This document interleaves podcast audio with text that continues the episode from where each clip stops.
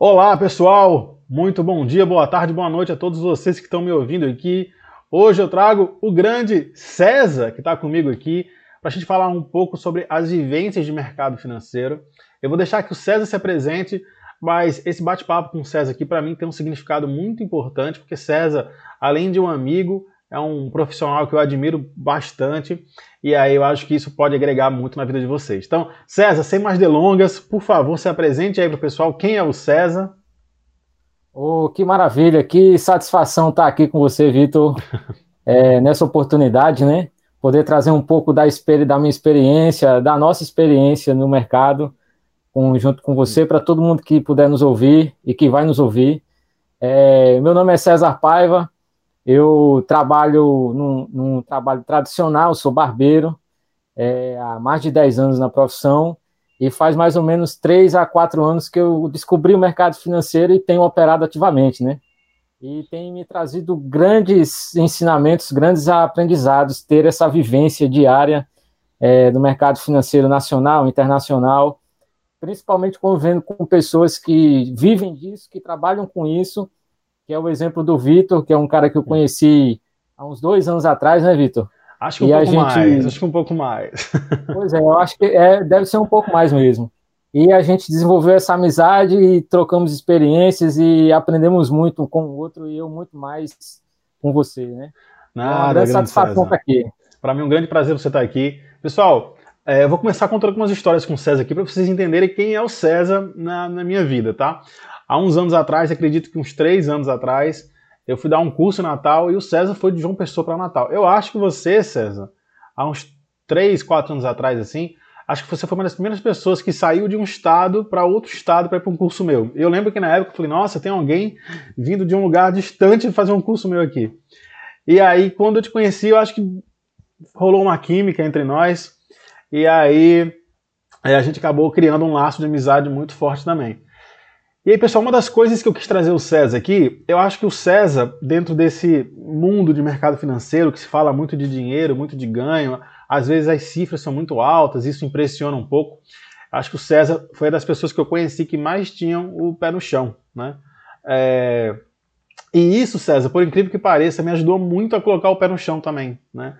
Às vezes a gente perde um pouco a realidade do, do, do dinheiro, assim, e tem horas que a gente precisa colocar o pé no chão. Então eu chamei você aqui é, para a gente fazer um bate-papo falando sobre isso, tá? É, eu acreditei que se a gente fosse falar aqui de indicador, de análise, a gente seria um pouco meio mais do mesmo.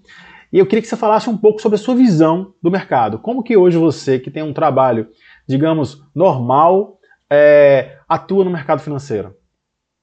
É, tudo isso que você falou aí é, é muito verdade, né? Porque tudo no mercado financeiro, e é o que mais chama a atenção de quem está iniciando, é justamente essas cifras gigantescas, né?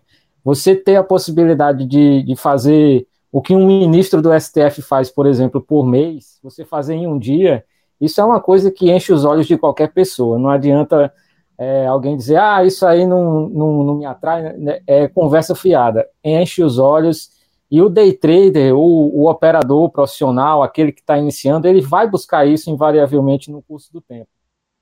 E foi uma das coisas que me chamou a atenção no mercado, mas não foi a que mais me chamou, porque o que mais me chama a atenção no mercado, o que mais me atrai desde o início, é eu poder ter a liberdade futuramente, é, daqui a alguns anos, ter a liberdade de poder trabalhar a hora que eu quiser, de trabalhar o dia que eu quiser, de escolher as pessoas com quem eu quero trabalhar. Isso é o que me chama a atenção de verdade no mercado. A questão financeira, ela vem é, é, engajada a isso porque uma coisa anda com a outra. Mas isso, vale salientar que não foi desde o início, desde o primeiro minuto, é, o pensamento total, né? Até porque, como eu acabei de falar, como a gente já falou, as cifras chamam a atenção. Então, invariavelmente, a gente vai sempre é, é, se apressar um pouco mais, vai sempre ficar um pouco mais ansioso para ganhar um pouco mais, para fazer aquela operação com aquele ganho que a gente nunca fez, para tentar pegar o máximo de oportunidade possível. E, infelizmente ou felizmente, isso eu fui aprendendo com o tempo, né? depois de meses, de anos, eu fui maturando essa ideia e fui trazendo para a minha essência, para o que eu sou como operador hoje, a questão do curso do tempo, o médio e longo prazo. Ah, eu opero day trade, beleza, a gente ganha dinheiro rápido, mas a gente pensa sempre no médio e longo prazo. Quanto que eu posso estar fazendo dois, três meses, quatro meses, cinco meses, um ano estando positivo? Né? E quanto que eu posso me proteger é, financeiramente nos meus stops, nas minhas operações, para que eu perca o mínimo e quando ganhar, ganhe o máximo. Então, uhum. isso, de um tempo para cá, é o que tem me guiado. Ter esse pé no chão para saber que o meu resultado ele vem no curso do tempo, no médio e longo prazo. Ô César, e como é para você hoje conciliar o seu trabalho lá? Acredito que você deva trabalhar é, meio que num, num, horário comercial junto com as operações. Como é que você faz para conciliar isso? Então, é, eu iniciei com o mercado financeiro nacional, né? Nossa B3, ações, mini índice, mini dólar. E acaba havendo um conflito de horário, porque eu trabalho no horário comercial, das 9 da manhã às 18 horas. E como que eu fiz para começar a operar nesse mercado, né? Eu fui adaptando os meus horários, fui adaptando a minha forma operacional, utilizando tempos mais longos para poder dar entradas. Obviamente que eu acabo algumas vezes sofrendo um pouco mais com, com stops, mas aí dentro do meu, do meu gerenciamento de risco eu consigo é, gerenciar esses stops. E aí quando eu pego uma operação, eu pego uma operação muito boa, é, linkando a, o tempo que, que eu tenho ali para fazer algumas operações, tanto no day trade quanto no swing trade, e trazendo isso para um, num curto prazo, como a gente fala de day trade, swing trade, seria o, o que uma operação extremamente conservadora, né? É uhum. você operar olhando o gráfico de 60 minutos, é você operar olhando o gráfico diário, você dá entradas no, nos 15 minutos. E de um tempo para cá, eu comecei a estudar mais e me especializar no mercado internacional, Forex, e mais precisamente de alguns meses para cá, nos índices internacionais, que os que eu mais opero são o australiano, o Hong Kong e o índice Nikkei, que é o índice japonês, que eles abrem ali a partir das 8 da noite, eu estou mais em casa, tranquilo, posso fazer minhas operações sem nada, sem que nada me atrapalhe, né? Então, praticamente de dia você trabalha na barbearia e à noite você opera os índices asiáticos ali. Da... Isso, então você não dorme, não dorme, não tem vida. É, praticamente isso. É, eu, eu lembro que teve uma época que eu operava B3, eu operava Forex assim, de uma maneira todo dia, né? Era, era minha rotina diária, eu operava B3 e Forex. Então eu operava para um fundo, operava é, na época B3 aqui para um pessoal. E chegou uma hora que eu falei, eu não aguento mais. Eu não aguento mais ver gráfico. Não. Tudo era gráfico, tudo era gráfico. Eu olhava uma parede, tinha gráfico. Eu olhava para o céu, tinha gráfico. E aí eu realmente cansei um pouco disso, porque era assim, era day trade é, é, dólar, que já é uma coisa estressante de dia. À noite eu fazia day trade operando Forex, né? O mercado abre é, geralmente 9 horas, começa a ter um pouco mais de liquidez. E aí 9 horas eu já pegava operando, ia até meia-noite. Às vezes eu acordava 4 da manhã para pegar a abertura de Londres. E aí tentava tirar um cochilo para 9 da manhã pegar a abertura aqui no Brasil. Era uma loucura, era uma loucura, César. Imagino as suas noites sem sono aí. Ô César. Rapaz. É, hum. é, e aí, como é que funciona o teu gerenciamento de risco? Assim, você está operando, está cortando o cabelo, aí errou o gerenciamento, corta o cabelo errado, como é que funciona? então, eu, eu tenho horários dos quais eu sempre observo dentro da minha estratégia, eles vão funcionar melhor e eu só entro em operações que eu já tenho aquela experiência que tende a dar muito mais certo, né? Dentro da minha estatística, aquelas operações que têm maior assertividade, 70%, 80%. Sempre buscando stops menores. É todo dia que acontece? Não é todo dia. Muitas vezes eu perco as oportunidades, mas essa é a vida. É, é o que o pessoal precisa entender, Vitor, é que a gente que opera, independentemente se a gente passa o dia todo na tela ou não, a gente vai perder oportunidades. Muitas vezes Sim. o mercado ele vai armar um pivô, ele vai fazer um rompimento, mas não está dentro do padrão que a gente procura. E ele vai embora, vai andar 500, 600 mil pontos e a gente vai ficar só olhando e, como diz o ditado, chupando o dedo. Mas isso é a vida do operador. Da mesma forma como aconteceu agora de manhã comigo, eu entrei numa retração de 61,8 de FIBO, uma, uma operação que eu faço sempre. Ele veio, pegou meu stop, depois desceu 400 pontos e eu fui violinado. Enfim, essa é a vida do operador. E depois uhum. eu peguei uma outra operação e ela foi, andou e pegou meu, meu, meu take profit e fez uma, um ganho lindo, né? Essa é a vida do operador. A gente vai gerenciando o risco, eu procuro gerenciar da melhor forma possível. Dentro desse gerenciamento, eu tenho uma quantidade de operações que eu, que eu faço diariamente, tenho um stop financeiro diário, porque se a gente não tiver, vem aquele dia de fúria e a gente vai acabar fazendo uma grande besteira. É. E tudo que a gente precisa fazer é justamente não perder muito, mas quando ganhar, ganhar muito, né? Ô César, e aí, me conte aqui também, hoje em dia, o que é que você sente de diferente quando você está operando B3 e quando você está operando no Forex? Quais são as diferenças que você enxerga? É uma excelente pergunta.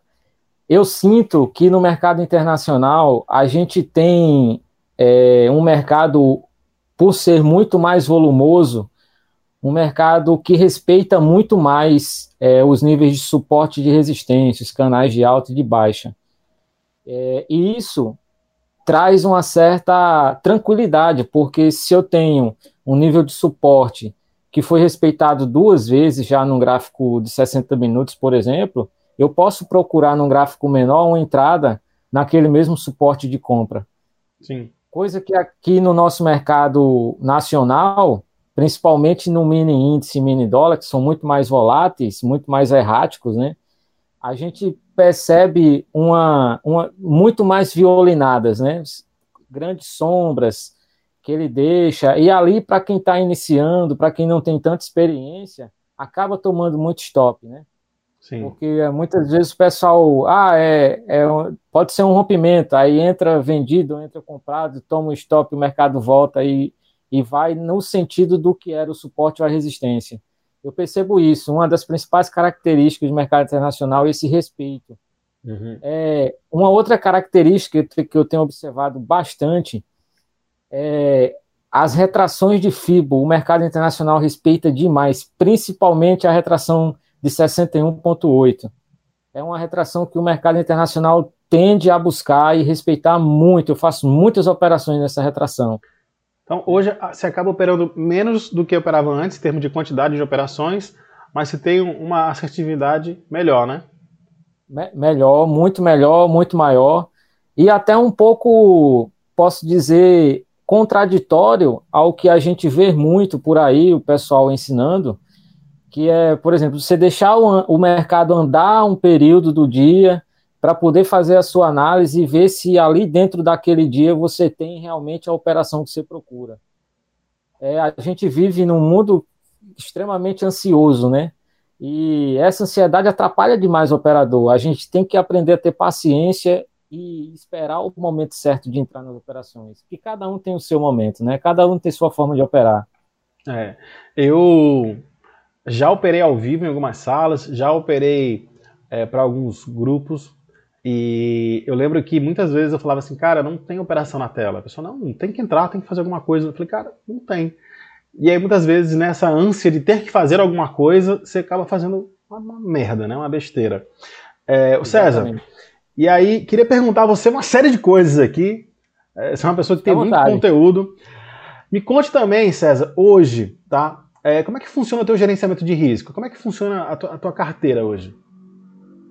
Ó, hoje eu opero aqui no Brasil é, ações, faço day trade em ações, às vezes o swing trade. É, swing trade, por exemplo, eu procuro sempre entrar em pivôs de alta que não tenha mais do que um real de stop, por exemplo. Uhum. Ou seja, eu procuro operações que me dão de dois a três reais, quatro, cinco reais em ações, mas que me dê no máximo um real de stop. É, no mini índice, por exemplo, que é o que eu mais gosto de operar, eu não me sinto bem operando dólar. É, já tentei por diversas vezes, mas não consigo operar dólar. Opero o mini índice, que é onde eu tenho mais assertividade. Meus stops, eles variam entre 250 a 300 pontos, ou seja, tem mais do que isso, eu prefiro perder oportunidade. Tem menos do que isso? Maravilha, eu tenho um, um, um escape ali para aguentar a operação. Então, sempre que, tem, que eu tenho um pivô de alta, que eu tenho um pivô de baixa, que eu tenho um, um possível rompimento, eu procuro sempre esses stops de, do mini índice de 300 pontos no máximo. Uhum. Se eu tiver menos do que isso, como muitas vezes acontece, eu tenho stops de 100, 120 pontos, maravilha. Eu, aí entra um outro detalhe. Eu entro um pouco mais pesado, porque eu posso, eu tenho essa, essa vantagem de ter um stop menor, colocar mais contratos e, de repente, fazer um ganho muito maior num tempo menor. É, no mercado internacional, da mesma forma, eu procuro sempre stops pequenos, né, stops ali de, por exemplo, é, 100 pips, 150 pips, no máximo 200 pips, mas sempre buscando operações mais longas, de 300, uhum. 400 pips, 500, até mais. Um dia desse eu fiz muito mais do que isso.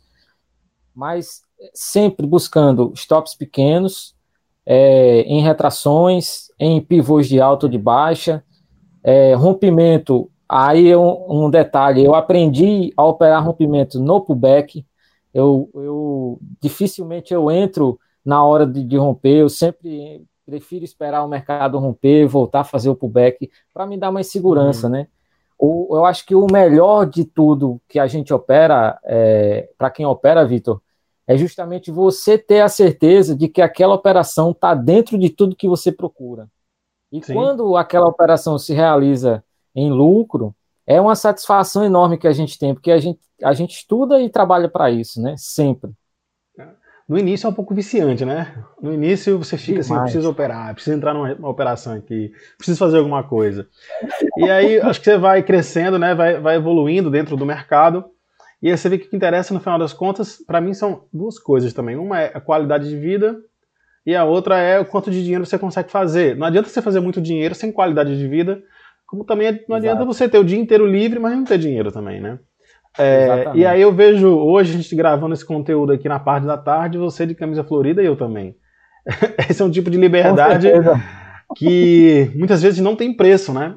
É, eu, até pouco tempo atrás, era gestor de uma, de uma holding e jamais eu ia estar no período da tarde de camisa florida fazendo um, um, gravando um vídeo aqui com, com as pessoas que eu gosto. Estaria certeza que operando alto, estressado, com um monte de gente, e aí muitas vezes a gente precisa fazer boas escolhas, assim, como na vida também no, no trade, né? Então, César, você está muito bonito de, de, camisa florida, viu? Queria também. Obrigadão, cara. Elogiar o seu, seu stylist aí. E, César, é, deixa eu falar uma passagem também que eu lembro muito, assim, é, de você, que, que para mim mudou algumas chaves na minha vida e no meu operacional também. Eu lembro que uma vez a gente estava no carro, a gente acho que tinha operado um dia, e foi duas passagens, tá? Na verdade, com você. Ah. E a gente entrou no carro, na época eu tinha uma Mercedes grandona, brancona, e todo mundo com carrão, BMW, Land Rover. E eu falei, porra, César, bora ganhar dinheiro para comprar um carro. Você falou, porra, Vitor, eu não tenho dívida, esses caras aí tudo parcelou o carro. Aí eu falei, poxa, é verdade. aí eu falei, é verdade, né? É, se você não tem dívida, você é mais rico do que a grande maioria desse pessoal que tá, às vezes está de carrão, mas com o carro, sabe, o, o 70 vezes, 80 vezes lá pra, de parcela para pagar. E a outra vez foi em Pipa. A gente estava operando em Pipa, na praia, tomando cerveja. Eu lembro que eu entrei num trade negativo, perdi quase 5 mil reais. E aí falei, putz, César, que merda eu fiz aqui. Aí você falou, Vitão, eu falei, cara, não era para operar na praia. A gente veio para cá, se quis operar de qualquer jeito, olha o que deu. É, então eu tenho esses dois momentos de, com, com você, assim, que me fizeram repensar muita coisa. Eu gosto de falar isso para as pessoas porque a gente, de fato, é, muitas vezes olha o pessoal operando, olha o pessoal falando de mercado financeiro e a gente acha que vai comprar uma Mercedes no outro mês, né? É, eu demorei um bom tempo para comprar minha Mercedes, mas depois que a gente teve a nossa conversa, eu ressignifiquei muito a minha Mercedes e hoje eu ando de Uber. é, talvez eu esteja muito mais rico do que muita gente aí andando de, de Mercedes, né? Exatamente. É, mas, César, eu agradeço demais o papo. Queria que você fizesse aí suas considerações finais, falasse aí para o pessoal que está nos assistindo aí o que é que você acha, o que é que você indica sobre o mercado. É, é o, o, o principal que eu tenho para falar é estudar bastante. É, a gente nunca para de estudar, né? A gente está sempre com um livro na mão, está sempre vendo alguém mais antigo do que a gente operando e passando dicas. A gente está sempre procurando entender uma coisa que é importantíssima, entender o contexto ao qual a gente está inserido, não só o contexto nacional, mas o contexto mundial ao qual a gente está inserido, porque tudo isso influencia das nossas operações. Como um, um dia desse, um, um, amigo meu, que opera também, principalmente ações, é, ele tinha feito uma bela operação em, em Suzano, que é totalmente atrelada ao dólar, e aí ele estava ganhando 10% em Suzano, segurou um pouquinho mais, no dia seguinte o BC veio e deu uma paulada no dólar, desceu mais de 3% do dólar no dia e ele acabou encerrando a operação em Suzano é, com 3% de ganho. E o mais interessante, que o BC já tinha dito no dia anterior que ia fazer um leilão às 11 horas da manhã, ou seja, enquanto ele estava ganhando um pouco mais, era para ter encerrado a operação. Sim. Então, tudo isso, esse estudo, essa busca, esse entendimento pelo contexto geral, nacional, mundial, é, a nossa busca pelo, por uma serenidade, por, por operar de forma mais tranquila, menos ansiosa, tudo isso são dicas essenciais para quem está iniciando, para quem já está há algum tempo. A gente se exercitar sempre. A paciência e os nossos estudos, o nosso operacional, sempre ir buscando é, aprimorar mais, né? Eu acho que essa é a grande, a grande dica. E é, junto com isso, sempre observar o médio e longo prazo. Eu sou day trade, eu sou swing trade, mas eu opero para o futuro. Eu quero chegar aos meus 50 anos e quero poder olhar para um lado, olhar para o outro e dizer, pô, hoje eu vou para tal lugar, hoje eu não quero trabalhar, ah, a partir de agora eu estou de boa, eu trabalho se eu quiser. Eu acho que a grande sacada do, do negócio é essa. E não ter dívidas. É verdade. César, é, muito obrigado. Espero que vocês tenham gostado, pessoal do César. O César é um parceiro meu de longas datas, então vocês vão ver o César muito mais vezes aqui com a gente, tanto nos nossos canais aqui do Economiflix, tanto no, nas minhas redes sociais, tanto nas análises aqui que a gente está conversando para César fazer as análises de Forex aqui do Economiflix. Então, César, muito obrigado, muito obrigado pelo seu tempo aqui comigo, muito obrigado pela troca de conhecimento, muito obrigado a vocês aqui que estão nos assistindo agora aqui pelo Economiflix. Eu sou o Vitor Santiago e a gente se encontra aí pelo, pelo meio do mundo. Até logo!